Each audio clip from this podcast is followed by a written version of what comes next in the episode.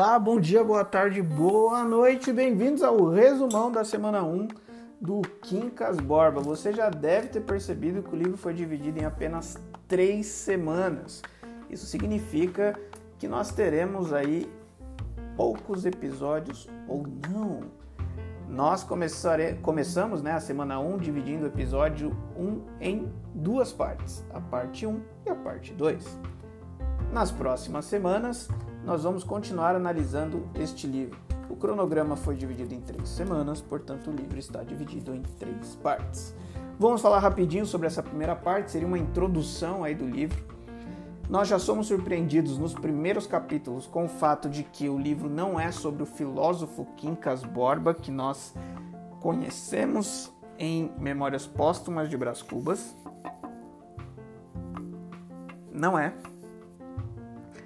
O livro começa com essa grande surpresa, porque o filósofo está no seu leito de morte logo nos primeiros capítulos, e o seu herdeiro é o Rubião. Rubião é a personagem principal dessa história. Quincas Borba, no entanto, vai ser citado ao longo de todo o livro porque ele arrumou uma solução inteligente para isso.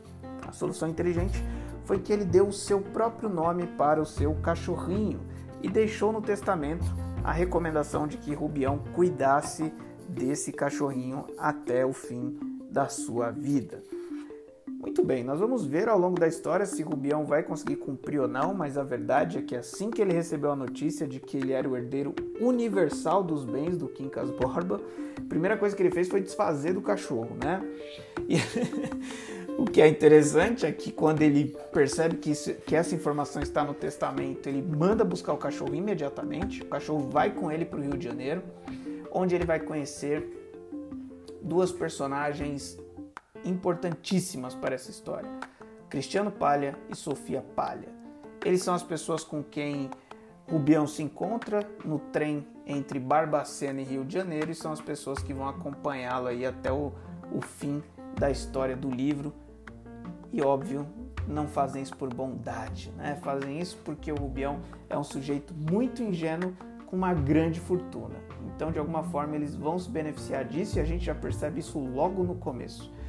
O Rubião se apaixona pela Sofia, que é uma mulher casada, né? Casada com Palha, com quem ele teve ali o contato no trem. E aí, em uma determinada ocasião, ele se declara para Sofia, né? Dizendo que ele a amava. e ele achou que ele estava sendo correspondido por ela, quando na verdade não, né? Ela era completamente apaixonada pelo seu marido e ela só não expulsou o Rubião da sua casa porque tanto ela quanto o marido precisavam da presença do Rubião, principalmente em empréstimos financeiros. Bom, Rubião é essa personagem ingênua, vindo do interior de Minas para a capital.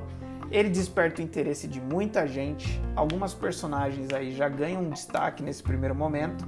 A gente conheceu ali do seu círculo mais próximo é, o Freitas, que é um sujeito bem engraçado, o Major, né, que é um, um, um palestrinha, né, alguém que conta várias histórias sobre a guerra. E esse major tem uma filha que poderia ser uma pretendente para o Rubião, mas que acaba não sendo nesse primeiro momento. E a gente conhece, além dela, o Camacho, que é um jurista, né, um político que está decadente ali, tentando fundar um, um jornal.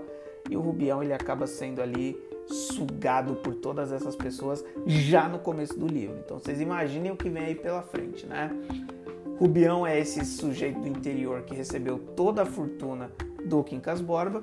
O filósofo morreu, mas Quincas Borba, o cachorro, continua firme e forte na narrativa, inclusive travando diálogos ali com, com o Rubião, né? Não falando, né? Mas com as expressões ali que a gente sabe que os cachorros têm de colocar suas emoções ou de perceber as emoções humanas.